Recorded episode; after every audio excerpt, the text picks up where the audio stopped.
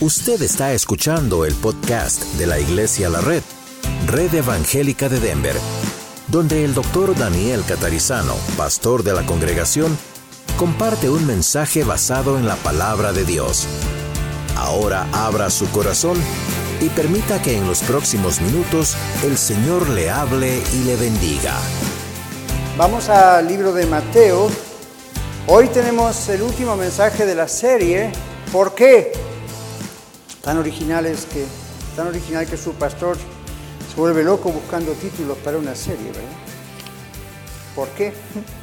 Bien sencillo, pero estamos hablando acerca de por qué hacemos las cosas que hacemos en los servicios de la iglesia, en la iglesia en general. Y hoy tenemos el último mensaje, vamos a ver por qué exhortamos, qué significa esto, por qué lo hacemos.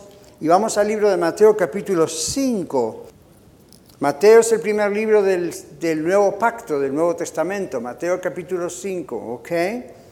Versículos 13 y 14. El Señor Jesús está hablando a la gente, el público, a los discípulos también, y el Señor Jesús está diciendo, ¿cuál es nuestra tarea? ¿Qué, qué hacemos como creyentes ahora que somos creyentes en Cristo Jesús. Mateo capítulo 5, versículo 13 y 14. Y vamos a hacer algo diferente hoy. Lo vamos a leer, yo lo voy a leer y cuando termino de leerlo, usted en voz alta va a decir, es palabra de Dios. ¿Qué le parece? Si ese pastor es un nuevo rito, no, no, no, no, no. Simplemente es para decir, estoy reconociendo que esto es la palabra de Dios. Mateo capítulo 5, versículos 13 y 14, y yo voy a leer un poquito más hasta el 16. Vosotros sois la sal de la tierra, pero si la sal se desvaneciere, ¿con qué será salada? No sirve más para nada, sino para ser echada fuera y hollada por los hombres. Vosotros sois la luz del mundo. Una ciudad asentada sobre un monte no se puede esconder Así se enciende una luz y se pone debajo de un almud o de un mueble, sino sobre el candelero y alumbra a todos los que están en casa. Así alumbre vuestra luz delante de los hombres, para que vean vuestras buenas obras y glorifiquen a vuestro Padre que está en los cielos. Es palabra de Dios. Amén. Padre, gracias porque tu palabra es verdad y al abrirla y al escudriñarla y al estudiarla, sabemos que recibimos mensaje de ti. Háblanos, oh Señor, abre nuestros corazones, ayúdanos a estar concentrados en lo que estamos escuchando, a no distraernos, a no distraer. Y está tu presencia aquí, tú eres el que está en medio de nosotros y al abrir tu palabra es algo misterioso, majestuoso, espiritual, poderoso. Ayúdanos y háblanos en el nombre de Jesús. Amén, iglesia. Bueno, el Señor Jesucristo nos enseñó que somos sal y luz de la tierra. Son ejemplos para decir que damos sabor, que preservamos en la humanidad, a la humanidad, el Señor a través de nosotros como iglesia y que iluminamos, que damos con la palabra de Dios esta luz que es el Señor, la luz del mundo. Usted ve que los pronombres aquí son plurales, es decir, habla de nosotros, vosotros, ustedes, no dice yo, tú, habla todo en forma plural. Y este pronombre plural, en una segunda persona del plural para los que nos gusta la gramática, en estos versículos nos muestran que son funciones de la iglesia, no solamente del pastor en aquella época del Señor Jesús solamente y los discípulos. El Señor les dice, ustedes son la sal del mundo, ustedes son la, la luz del mundo, la sal de la tierra. Por eso pone el ejemplo, una ciudad que está sobre un monte no se puede esconder. Ah, en el año 1998 Dios nos dio la oportunidad, a mi esposa y a mí, a través del regalo de una persona en la iglesia en aquellos años, de viajar a Israel. Y yo me acordaba de este texto algunas veces porque Israel tiene montes alrededor de Jerusalén. Y, y, yo creo que cuando Jesús dijo esto es probable que Él estaba mirando esos montes o la gente que hablaba miraba como nosotros aquí las montañas al oeste. Y, Dios dice, Jesús dice, una ciudad que está asentada sobre un monte no se puede esconder. Y yo me acuerdo allí en Jerusalén, uno miraba hacia alrededor y veía las ciudades siempre ahí arriba, bien visibles, no muy lejos de la mera ciudad. Y en la noche que pasaba, pues las luces estaban encendidas. Así que de día o de noche siempre estaba la presencia de esos pueblos, de esas ciudades sobre estas montañas, sobre estos montes, estas sierras.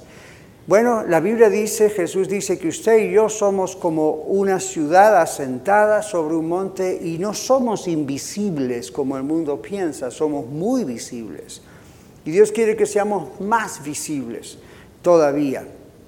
Estas son funciones, influencia, trabajo que tenemos como iglesia. La iglesia es también llamada en la Biblia el cuerpo de Cristo, con la idea de que hacemos lo que el Señor Jesucristo hacía. El Señor Jesucristo predicaba, nosotros predicamos. El Señor Jesucristo exhortaba, nosotros exhortamos.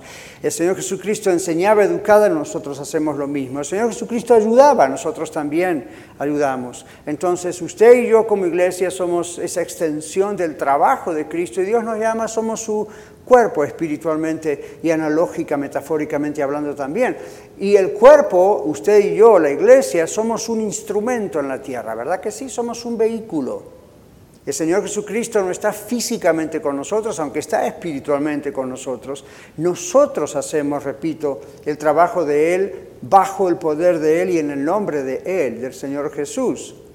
Y somos el vehículo a través del cual, o el instrumento a través del cual él se manifiesta al mundo de una manera muy importante y también somos un vehículo a través del cual Dios logra su voluntad y sus propósitos. Por ejemplo, Dios quiere que nadie se pierda, sino que todos se arrepientan y vengan al conocimiento de la verdad. ¿Recuerda ese texto? Amén. Y usted dice, ¿y cómo va a saber la gente eso? A través suyo, a través mío. La voluntad de Dios, que es que nadie se pierda, Dios la manifiesta a través suyo y a través mío, no solamente en un servicio o una reunión como este, sino cuando estamos trabajando en la semana, o en el vecindario, o en la escuela, o en el college, o donde sea. Nosotros tenemos a Cristo, somos portadores del Señor, somos sal, somos luz, donde quiera que estemos. Está allí la luz, la palabra de Dios a través de nosotros, nuestro testimonio. Somos un vehículo, usted y yo somos instrumentos, no solo como una organización. Una organización sin ser un organismo no sirve para nada. Nosotros somos personas como usted y yo que durante la semana estamos portando esa luz que es el Señor, esa sal que da sabor a la humanidad a través de la palabra de Dios.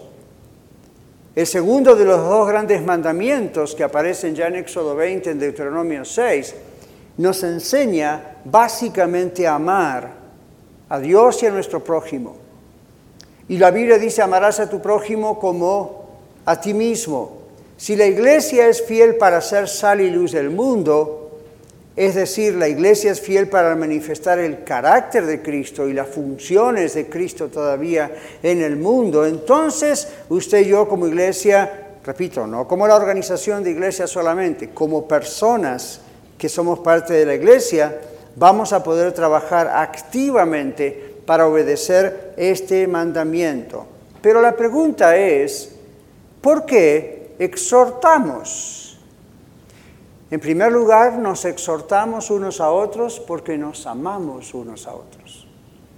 Si nosotros no estamos en condiciones, es complicado poder ayudar a los que están afuera de la iglesia y a los que estamos adentro de la iglesia. La exhortación es un ministerio, la exhortación es un don del Espíritu Santo que Él da a ciertas personas en particular, pero a la iglesia en general como una responsabilidad. Es como el evangelismo. Hay personas que Dios le da un don para evangelizar, algo, una gracia especial para presentar el testimonio predicado o enseñado o el testimonio así hablado en un café o lo que sea. Y Dios le da una gracia especial para llevar personas a los pies de Cristo.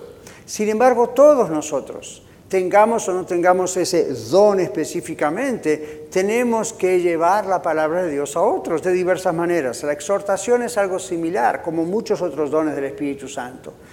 Donde hay un don específico, una capacidad divina especial que Dios da a ciertas personas para ciertas cosas y al mismo tiempo es una responsabilidad de todos de diversas maneras. La iglesia necesita personas con don de exhortación y aquí en la iglesia La Red tenemos a varias personas que habiendo hecho ese censo de dones famoso que hacemos cada tanto, han salido con don de exhortación.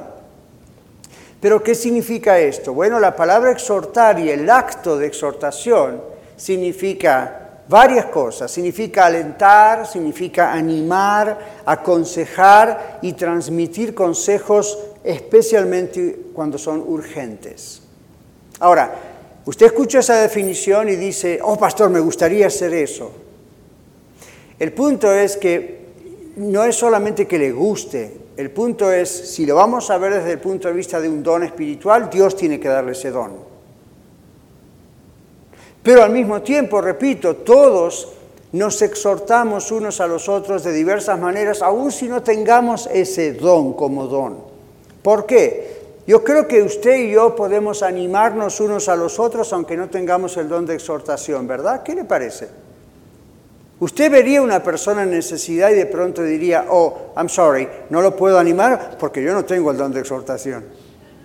No, usted tiene a Cristo en su corazón, naturalmente va a querer dar una palabra, ¿verdad que sí?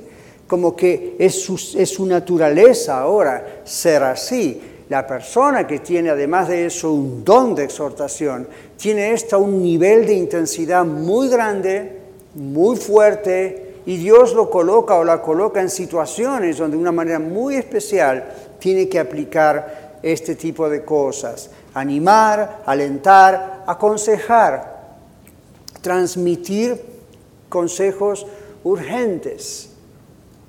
Romanos capítulo 12, versículo 8 menciona la exhortación como un don.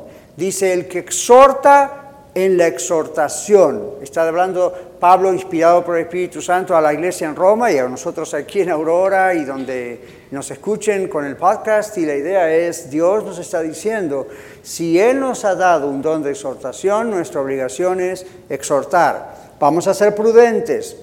No vamos a parar a alguien en la calle o en el pasillo de una iglesia y vamos a decir, oh, sorry, yo tengo el don de exhortación, a ver, tengo que exhortarlo. a ver, ¿en qué le exhorto? No, no trabaja así, ¿verdad? Pero sí es la idea de, ok, Dios va a poner delante nuestras situaciones donde necesitan esas personas la exhortación de Dios y nosotros somos esos vehículos. Pero repito, como congregación también nos vemos en momentos de exhortación. Déjeme darle un ejemplo, creo que esto va a ayudar. Y el ejemplo que le voy a dar tiene que ver con otro don, el don de sanidad. ¿Qué le parece? ¿Cuántos no quisiéramos tener el don de sanidad, verdad? Oramos por una persona que está enferma y Dios la sana. Ahora, hay situaciones donde Dios en su sabiduría da ese tipo de dones. Otras veces, como me ha pasado a mí en algunas ocasiones, Dios nos permite hacer eso y Él sana a una persona, aun si uno dice, bueno, no es mi don, pero ocasionalmente Dios me usó para ese tipo de cosas. Es como el don de evangelismo. Hay personas que cada vez que le hablan a alguien de Cristo, el otro se convierte. O pasan a un púlpito y predican evangelísticamente y Dios toca a mucha gente para que vengan al conocimiento de Cristo. Otras veces no les pasa siempre así, les ocurre alguna vez. En el don de exhortación trabaja igual. Hay momentos en que la persona que tiene el don de exhortación sabe que tiene ese don. Es más, repito, Dios le pone enfrente personas con esa necesidad de ser exhortados, de ser ayudados vía la exhortación. Y otros no tienen esa frecuencia de personas que los necesitan a ese nivel, pero de pronto se encuentran que están exhortando. La palabra exhortar es un verbo como quien dijera, yo exhorto, tú exhortas, él exhorta, lo podemos conjugar. La palabra exhortación es un verbo y es una acción. Y además, además de animar, aconsejar, transmitir consejos urgentes, como verbo propiamente, la exhortación también significa confrontar. No dije afrentar, dije confrontar. Aconsejar o animar a alguien que lo necesita es una palabra orientada a la acción que es dirigido por Dios, esa persona es dirigida por Dios. También dijimos es un don del Espíritu. Y la iglesia como iglesia debe aprender a hacerlo de una manera efectiva incluyendo estos tiempos así de clases o de servicios como el de ahora. Y esa es, la concentración de mi mensaje de hoy. No es tanto el don en sí o cómo se descubre, es qué se hace como iglesia. Estamos en una serie, ¿sabía usted por qué es nuestra serie? Hacemos esto y lo otro. Entonces, ¿por qué el pastor predica y mucho de la predicación es exhortativa? ¿Por qué las lecciones, los maestros, las maestras hablan y mucho es analítico, es exegético, es detallado y de pronto hay una exhortación o uno recibe esa palabra como una exhortación? A eso nos referimos. La palabra griega, el término griego que se usa en la Biblia o en el idioma griego, es la palabra paraclesis y su definición griega dice que es muy necesario para la iglesia porque significa llamar a una persona al lado de otra persona. Es pedir y convocar que alguien esté al lado para ayudar y guiar. Los estudiantes de la Biblia sabemos que el Espíritu Santo en el griego también es llamado el paracletos es alguien que para, está al lado nuestro, en nosotros, para ayudar. Y el término exhortación en la Biblia tiene mucha relación con la misma raíz de la palabra que se usa en ocasiones para el trabajo del Espíritu Santo. Entonces esto es algo que es bueno saberlo para recordar que es Dios, es el Espíritu Santo, el que tiene que tener el control de nuestra exhortación. Por eso yo les digo a ustedes siempre que yo odio la palabra pedradas. Cuando dicen el predicador tiro pedradas, porque si es así, eso es humano, no es divino. La exhortación vía la predicación, la enseñanza, el consejo, es algo divino, es algo que viene de la palabra de Dios y merece la importancia y el respeto de la palabra de Dios. En otras palabras, exhortación no es cuando usted o yo nos enojamos con alguien en la iglesia o en la familia, o no nos gustó la actitud o la cara o el vestimenta de alguien y vamos y le decimos, Dios dice que no debes vestirte así. Lo que deberíamos decirle es, a mí no me gusta que te vistas así. ¿Ve la diferencia? No trate de hacerle decir a Dios lo que Dios no dice porque a usted le cayó mal esto o lo otro. Entonces no es exhortación. Eso es otra palabra técnica, teológica, muy alta, que es muy difícil de pronunciar. Se llama tontería. Cuando es algo de Dios, la persona lo sabe, no tiene que ver con sus propias ideas y conceptos, es realmente algo que hay que decir, porque es algo que la persona necesita escuchar y por lo general no va a escuchar algo sorprendente que nunca escuchó. Puede que sí, puede que no. Generalmente va a escuchar una confirmación a lo que Dios en su corazón ya le puso quizá como un pensamiento, quizá como una inquietud, y viene alguien y exhorta. Un ejemplo. Estaba el Señor Jesús en cierta ciudad con sus discípulos le avisan que uno de sus mejores amigos, Lázaro, estaba muy enfermo. Jesús a propósito espera dos, tres días más. Cuando llega a la ciudad, gran duelo, gran luto, no era como nosotros hoy, que es algo más privado en una casa funeraria, aquello era de un pueblo y todo el pueblo venía a ver qué pasaba y se conocían y llega Jesús a esa escena y María y Marta, y ustedes recuerdan los estudiantes de la Biblia, ¿verdad? Señor, si hubieras estado aquí, mi hermano no hubiera muerto. Y en un momento Jesús le dice a una de sus hermanas, ¿no te he dicho que si crees verás la gloria de Dios? Eso es exhortación. Esa es una palabra de exhortación. No es una reprimenda, no es una pedrada, no es un tirón de orejas, es simplemente decirle, tu hermano va a resucitar. Y la hermana de Lázaro dice, oh sí, yo sé Jesús, el día postrero va a resucitar. ¿A qué se refería? Bueno, el día que todos los muertos resuciten. Jesús le dijo, no, yo soy la resurrección y la vida, el que cree en mí, aunque esté muerto, vivirá. Y todo aquel que vive y cree en mí no morirá eternamente. ¿Crees esto, sí o no? Y ella dijo, sí, yo creo. ¿Y después qué dice? Cuando Jesús dice, muevan la piedra, recuerdan que no era una tumba, un nicho, una cajita, era una cueva. Remuevan la piedra. ¿Y cuál es la reacción? Señor, hiede. Son cuatro días. ¿Sabes lo que pasa con un muerto cuatro días después, Señor? No, Señor. ¿Cómo? ¿No era que creías? ¿No te he dicho que si crees verás la gloria de Dios? ¿Qué importa si hiede o no hiede? Verás la gloria de Dios. Eso es una palabra de exhortación. No es un reto, no es una reprimenda, no es un latigazo, no es una piedra, es vuelve en sí. No dejes que tu fe decaiga por las circunstancias. ¿Qué hacemos nosotros, usted y yo? Usted y yo nos exhortamos todo el tiempo. De pronto yo puedo decir, esto y esto y lo otro, y usted me puede decir, pero pastor, usted conoce la palabra de Dios, usted sabe que la Biblia dice esto y esto y lo otro. Oh, sí, tiene razón. Yo necesitaba escuchar eso para volver al canal, ¿verdad? Porque mis circunstancias o el dolor físico o esta pérdida o esta cosa, me parecía que todo iba para allá, ¿verdad? Entonces, ¿no cree que si, no, no, no, si usted cree, no sabe que verá la gloria de Dios? ¿No acabamos de, de cantar cosas así que hablan de que para Dios todo es posible? Pero claro, después estamos frente a las circunstancias y decimos, uy, entonces alguien nos tiene que recordar, eso es la exhortación. Como iglesia hacemos eso a través de la predicación, a través de los cantos.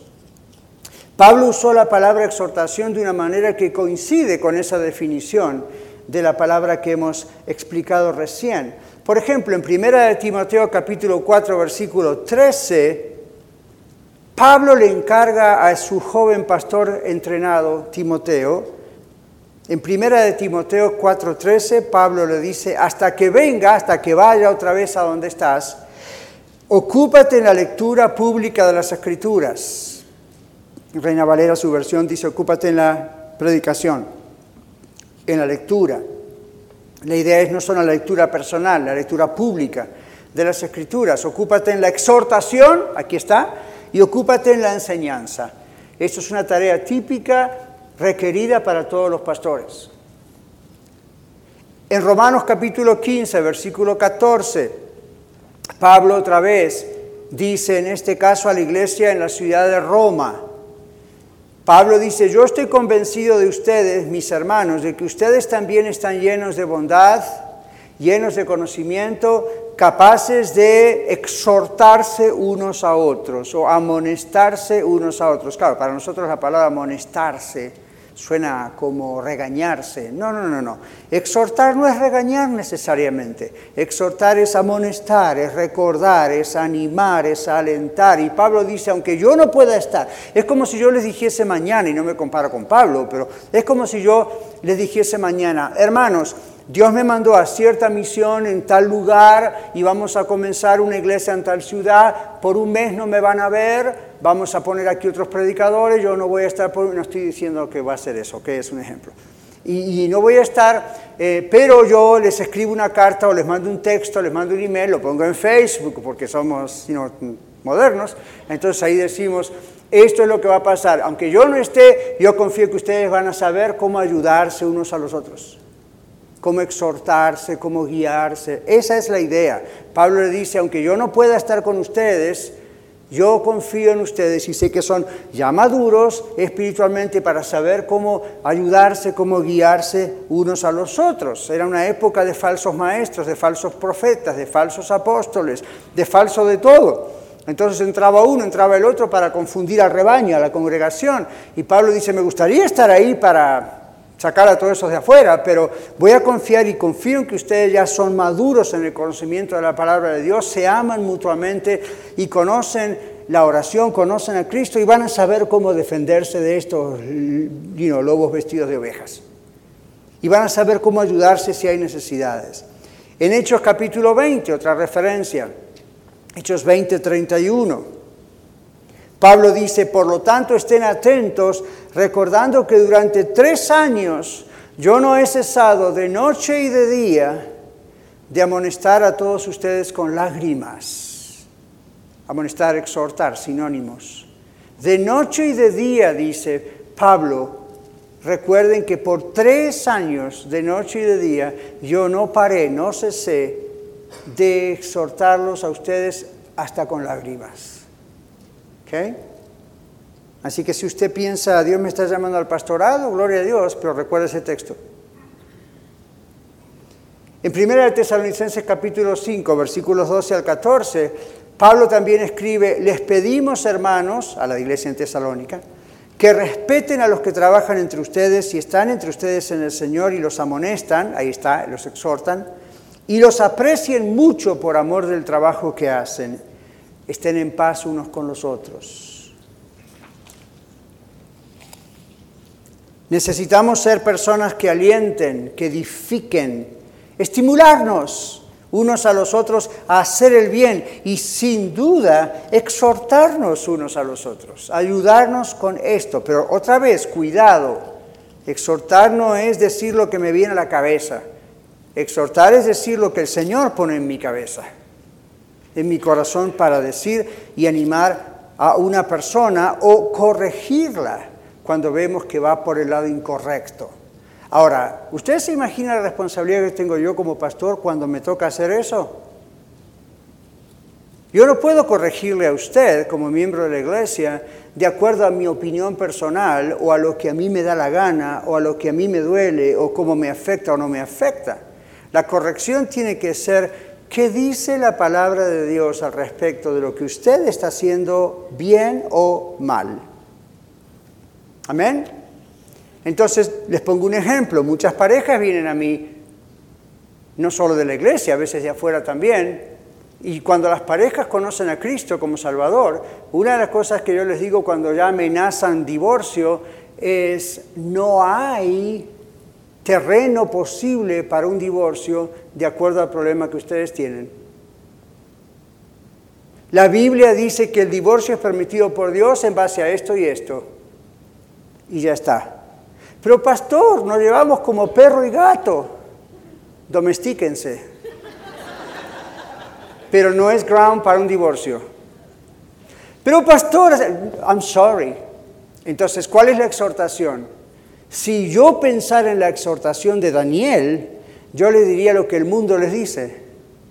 Usted merece ser feliz. Déjelo y búsquese otro. Pero la palabra de Dios dice, no, no, no. Si son dos creyentes y creen que Dios tiene poder en sus vidas, separarse significa dar una cachetada a Dios en la cara diciendo, ni tú tienes poder para arreglar esta miseria. Watch out. La Biblia dice que la exhortación viene de acuerdo a lo que la Biblia dice. Cuando yo exhorto como pastor o como cuando cualquiera de nosotros exhortamos unos a los otros como hermanos en Cristo, no exhortamos de acuerdo a nuestras opiniones, no exhortamos de acuerdo a nuestra cultura, no exhortamos de acuerdo a lo que dice la gente afuera de la calle, exhortamos de acuerdo a lo que la Biblia dice. Entonces, si usted viene y me exhorta a mí, yo lo voy a recibir humildemente, pero mi pregunta para usted sabe cuál va a ser. ¿Cuál es su base bíblica para esto? Usted, usted pastor, está haciendo mal con esto. Muy bien. ¿Cuál es la base bíblica?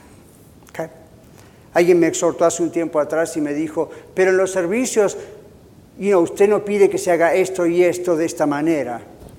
Ok, yo le dije, pero usted se da cuenta que eso es una linda costumbre nada más. Se puede hacer, se puede no hacer. ¿Cómo, pastor? Bueno, está en la Biblia. Bueno, no, no está en la Biblia, pero en la iglesia donde yo estaba lo hacíamos así.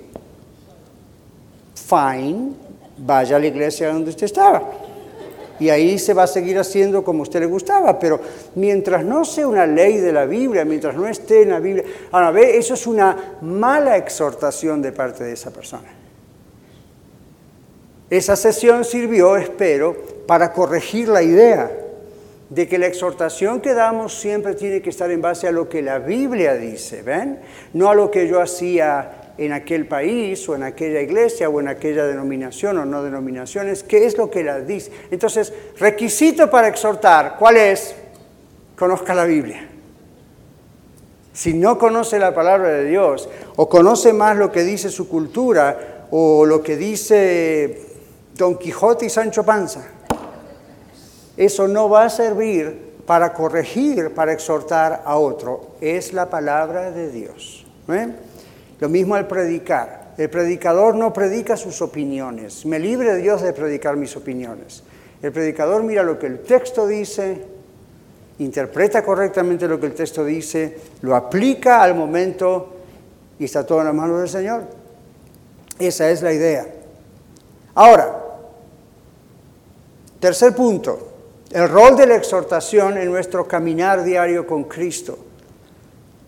Si solo asistimos a los servicios de la iglesia, como el, como el de este día, las reuniones o servicios como le gusta llamar, si solamente nos conformamos con asistir al servicio de una iglesia, vamos a tener provecho. Seguro, vamos a recibir palabra de Dios, vamos a recibir provecho. Aquí nosotros nos oramos y nos preocupamos para que podamos predicar la palabra de Dios. Yo tengo como unos 40 amigos de oración aquí en la iglesia que oran todos los días por mí y entre esas cosas es que yo pueda siempre predicar la palabra de Dios. Mientras predico tengo gente que está ahí orando, cada 10 minutos se hacen cambios. A mí todo está muy bien, pero si esto es todo lo que usted cree que necesita y no participa de la vida de la iglesia en general, usted se está privando de muchas bendiciones.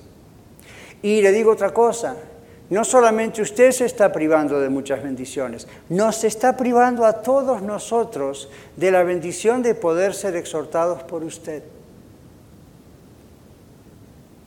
Y usted dice, pero pastor, yo no tengo ese don. Recuerde lo que dijimos al comienzo del mensaje tenga o no tenga el don de exhortación, Dios quiere que usted participe de toda la vida de la iglesia.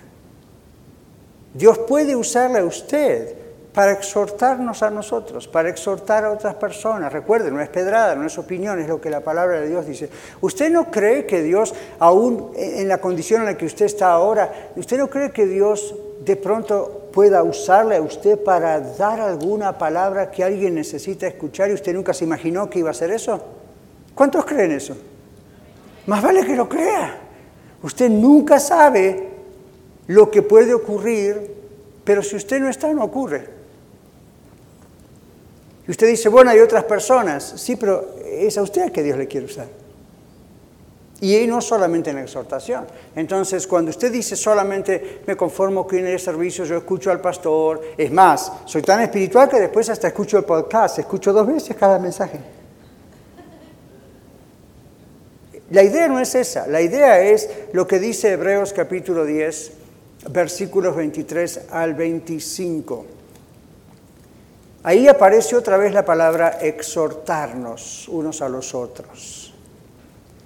Hebreos capítulo 10, casi al final de la Biblia, versículo 23 al 25. Mantengamos firme sin fluctuar la profesión de nuestra esperanza, porque fiel es el que prometió, Dios es fiel.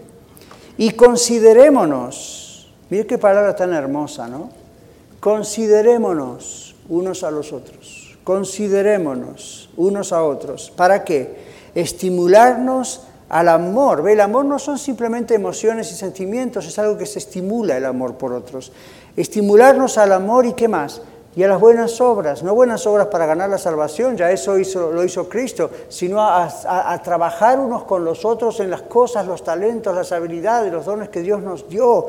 Ok, usted no necesita el pastor no me nombró líder o el otro no me nombró líder, ¿cuándo me nombrarán líder? Una persona líder es líder aunque tenga que barrer. Y eso es algo muy loable y necesario. No necesita el título, necesita el título para estar en orden, pero no se quede inmóvil pensando la única forma es con un título. Hay muchas formas que usted le puede pedir al Señor, ¿cómo puedo servir? Aunque no sea un siervo, una sierva con el, nombramiento, lo cual es, es loable, es bueno, es bíblico, pero ¿qué puedo hacer? Entonces aquí dice, considerémonos unos a otros para estimularnos al amor y a las buenas obras. Usted escucha acerca de necesidades, usted escucha acerca de situaciones que la gente pasa. A alguien se le muere un familiar, al otro se enferma y está en el hospital, el otro no tiene para comer. Entonces, autoestimúlese en el Señor para hacer algo. Y el Señor, ok, ¿qué puedo hacer? Y tal vez usted dice, yo, yo, you know, pastor dice, si alguno quiere, la, iglesia va a hacer una ofrenda especial o vamos a sacar de los diezmos de ofrendas para dar a esta persona esta necesidad. Ok, good. Y de repente yo dije hace unas semanas atrás, si aparte de eso usted quiere hacer algo a nivel personal, fine. No es algo que me gusta hacer mucho, porque creo y confío que somos todos generosos en nuestros diezmos ofrendas y por lo tanto tiene que haber en el arca, en la tesorería, suficiente para lo que haya necesidad, sin necesidad extra de andar haciendo tacos o tamales a la salida. Pastor, eso está mal, es pecado. No, pero ¿para qué? Si estamos poniendo nuestros mismos ofrendas y somos fieles al Señor, no tendría que haber necesidad de sacarnos de la bolsa de alguna manera dinero. Y atacando el estómago es una muy buena manera de sacar dinero. ¿Por qué lo vamos a hacer? No, vamos a ser fieles al Señor, vamos a ser generosos con el Señor, como dijo el Señor, en mi casa, ¿verdad? Que haya alimento en mi casa y entonces, no problem.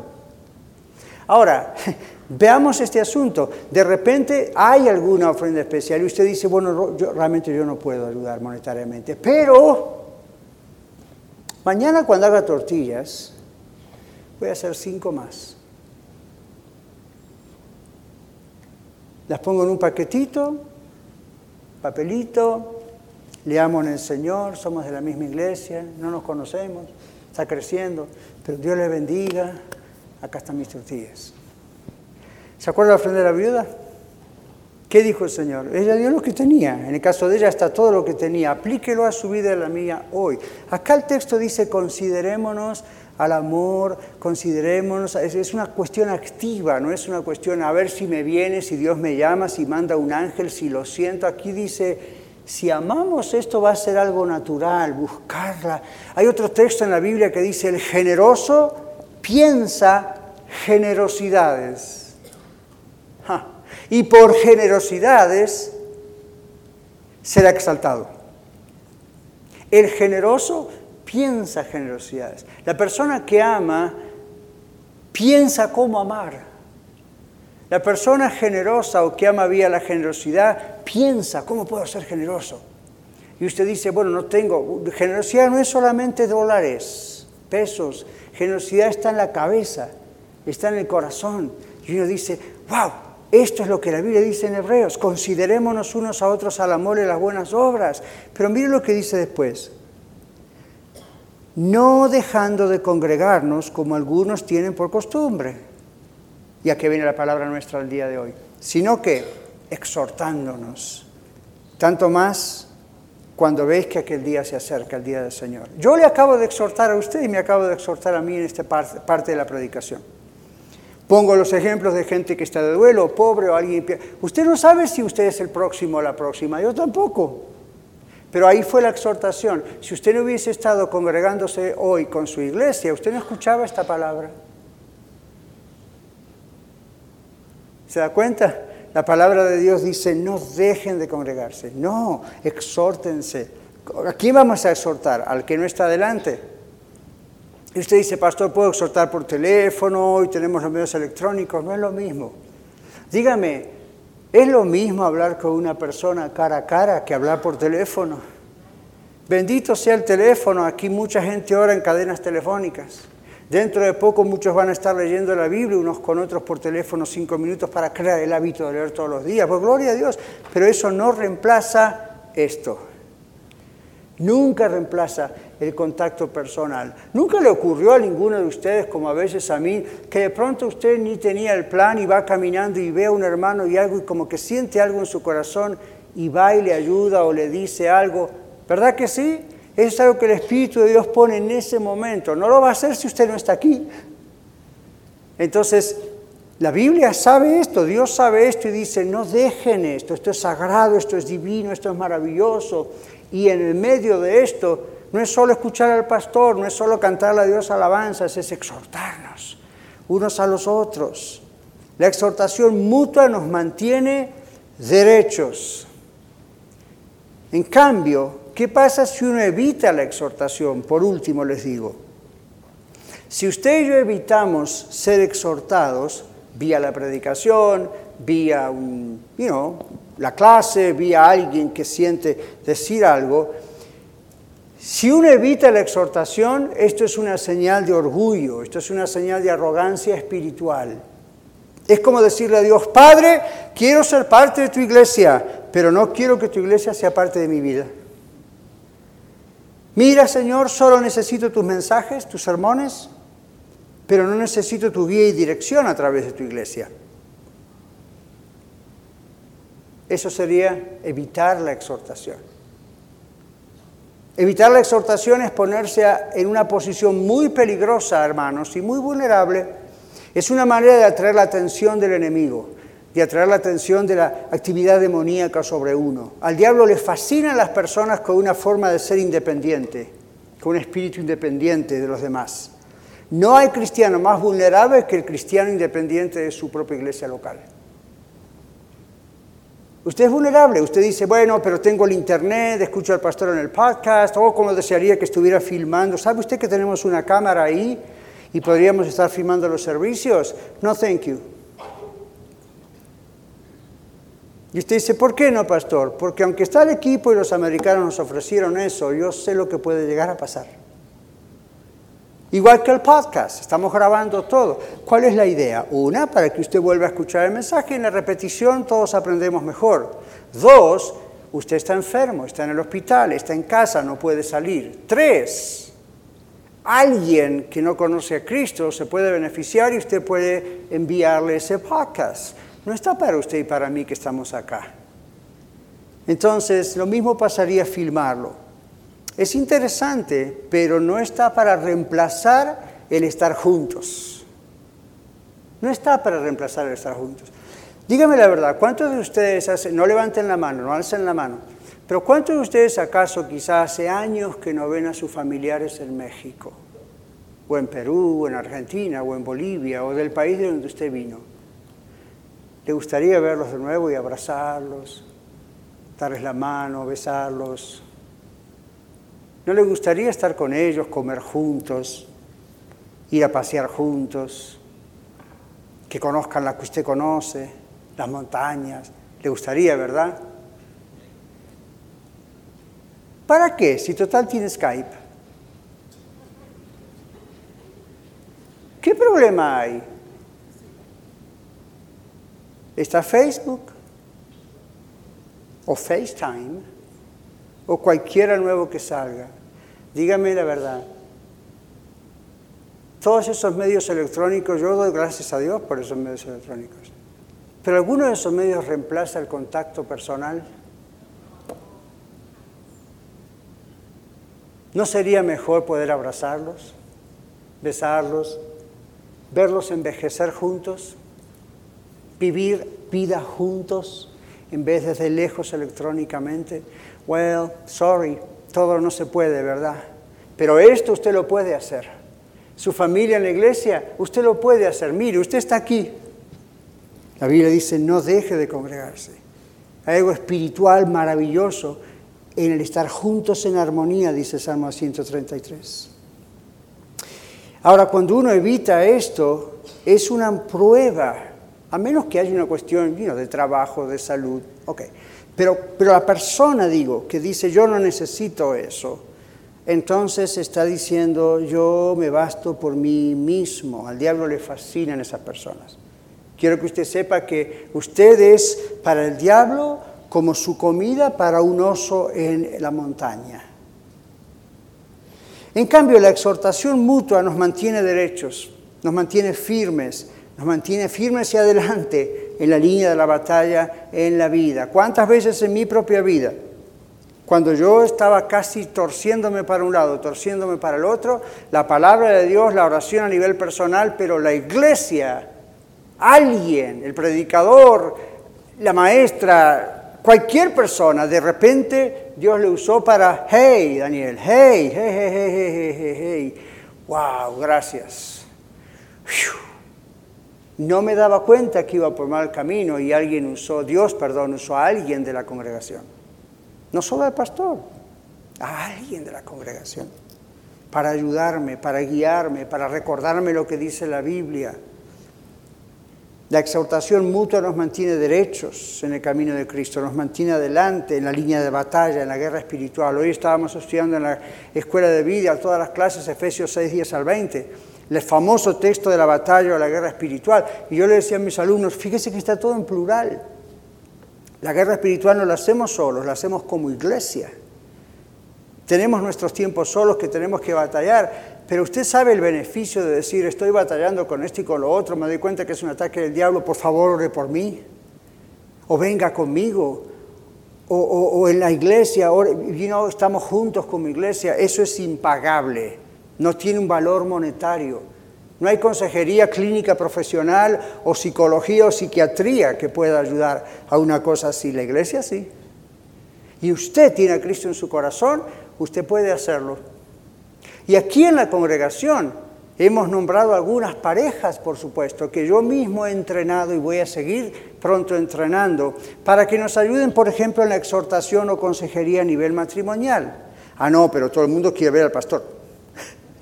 Ok, fine, yo les agradezco por el compliment, pero ¿sabe qué? La Biblia dice que el pastor entrena a otros para el ministerio también.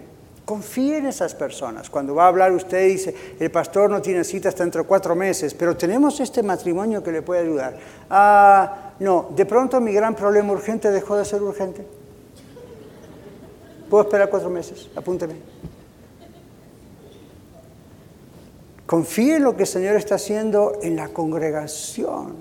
Hay gente que tiene este don de exhortación, los hemos detectado, como es la obligación de un líder como yo, y los estamos entrenando. Nos tienen que ser profesionales, que simplemente son personas llamadas por Dios, que Dios va entrenando, que Dios les va ayudando, que están bajo la supervisión del pastor. Entonces, confíe en ellos porque eso es parte del trabajo de la exhortación de la iglesia y nos mantiene, nos ayuda a mantenernos allí derecho. La exhortación es enseñanza, la exhortación es discipulado, es consejería. ¿Sabía usted que no podemos vivir una vida victoriosa sin la exhortación? Porque excepto el Señor Jesucristo, desde el apóstol Pedro y Pablo a todos los demás, incluyéndolo usted a mí, siempre fallamos. Y si no tuviésemos gente de Dios que nos ayuda, que nos ve vivir, que nos guía, estaríamos solos como en una isla. Y sin embargo no estamos solos. Dios nos dice que tenemos que ejercer el trabajo, el ministerio bendito de la exhortación. Y usted dice, por último, pastor, ¿y qué tal si yo soy un nuevo cristiano, una nueva cristiana? Se mire ni un 1% de lo que es la Biblia, el cristianismo. Tengo noticias para usted. ¿Usted tiene a Cristo en su corazón? Sí, Dios lo puede usar. Pero pastor, ¿cómo me va a usar? Dios no lo va a poner frente a un caso que necesita a un profesional. Dios lo va a poner frente a casos donde usted va a tener que aprender a confiar en el Señor. Y mientras usted escucha el problema, en su corazón va a orar, Señor, no tengo ni idea de qué hacer con esto. Estoy asustado, temblando como una hoja, pero dependo de ti, Padre. Y de pronto usted abre su boca, dice algo y fue exactamente lo que la persona necesitaba escuchar. Fue exactamente como Dios lo quería corregir. Y usted dice, ¿y eso de dónde me vino? ¿No te he dicho que si crees verás la gloria de Dios? ¿O vas a seguir con que hiede? Si creo voy a ver la gloria de Dios. ¿Ok? Y Dios paulatinamente, progresivamente, le va a ir ayudando, le va a ir instruyendo, le va a ir poniendo casos y cosas diferentes, pero siempre, aún los que tenemos profesión en esto, siempre yo tengo que estar dependiendo de lo que Dios quiere que yo diga. Yo sé lo que dice la psicología, yo sé lo que dice parte de la medicina, yo sé lo que dice la consejería clínica, pero cuando usted viene por exhortación conmigo, yo dentro mío estoy pensando, Señor, ¿qué le digo? Pastor nos reveló el secreto. ¿Qué secreto? Está en la Biblia. Yo estoy orando, Señor, ¿qué le digo? ¿Qué le respondo? ¿Me escucha usted en la radio los viernes? Me hacen preguntas, Señor, ¿qué le digo? Claro, por supuesto que voy, investigo y a veces tengo preguntas por adelantado, pero a veces no. Ok, Señor, ¿qué hacemos? Ya de entrada en la mañana, lléname de tu Espíritu Santo, hoy voy a confrontar preguntas o no preguntas. Usted haga lo mismo que hace su pastor. No necesita demasiado, haga lo mismo y en cuanto empiece a hacerlo, usted se va a dar cuenta cómo el Señor le va usando. Y a medida que el Señor le va usando, usted se va dando cuenta cuánto más tiene que prepararse. ¿Ve? ¿Cómo responde usted a este mensaje de hoy? ¿Va a dejar todo como está? ¿Va a decir lindo mensaje, pastor? Gloria a Dios. ¿O usted le va a decir al Señor, Señor, aquí estoy? Congregándome, te necesito. Necesito tu corrección, necesito tu guía. Quiero vivir la vida de la iglesia Esto incluye el ser exhortado, el ser guiado y el guiar a otros. Y estar disponible para que tú me ayudes, aunque sea con una palabra. Vamos a orar y vamos a cantar. Como el siervo busca por las aguas, Señor, tengo sed de ti. ¿Se anima a decirle eso al Señor? No le diga al Señor en este canto, Señor, tengo sed de ti solamente porque tengo problemas en mi matrimonio, necesito un trabajo nuevo, aumentame el salario, mis niños tienen estar enfermos. Todo eso está bien, pero ¿sabe qué? Dígale, Señor, yo tengo sed de ti, de ti Dios como persona, como Dios que eres. Necesito que toques mi vida y tú me vas a poder usar de la manera que tú quieras, lo cual incluye que posiblemente me uses para exhortar en algún momento. Vamos a cantar. Mientras cantamos, estoy orando con esta canción. Si gusta ponerse en pie, está bien. Si no, es lo mismo. Pero vamos a, a cantar esto como una oración. Adelante, muchachos. Busca por las aguas, así clama mi alma por ti, Señor. Día y noche yo tengo sed de ti y solo a ti buscaré. Lléname. Lléname. Lléname, Señor. Dame más, más de tu amor. Yo tengo sed solo de ti. Lléname, Señor. ¿Cómo responde al Señor? Respóndale.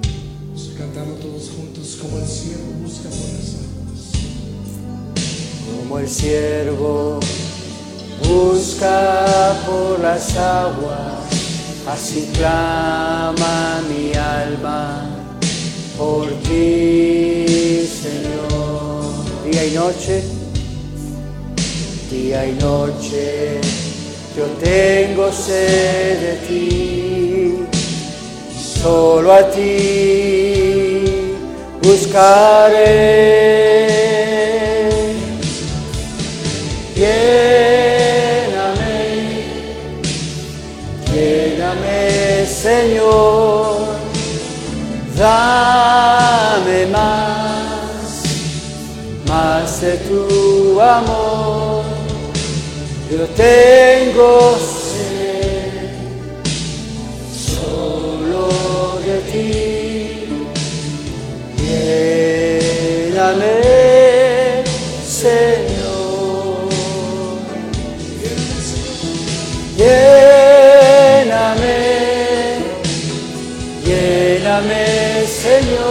Señor. ¿Conoce usted a Cristo como Salvador? Hoy puede entregarle su vida a Él. Más de tu amor, yo tengo sed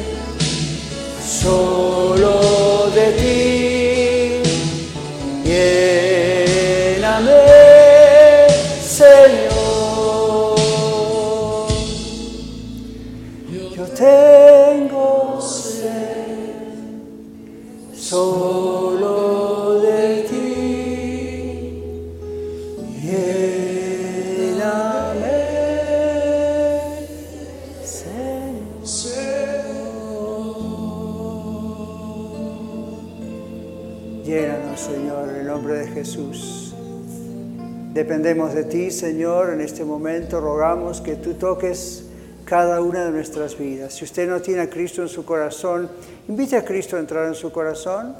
Confiésele que usted necesita, necesita ser salvo, salvo. Dígaselo en sus palabras. Muchas gracias por escuchar el mensaje de hoy. Si tiene alguna pregunta en cuanto a su relación personal con el Señor Jesucristo o está buscando unirse a la familia de la Iglesia La Red, por favor no duden en contactarse con nosotros.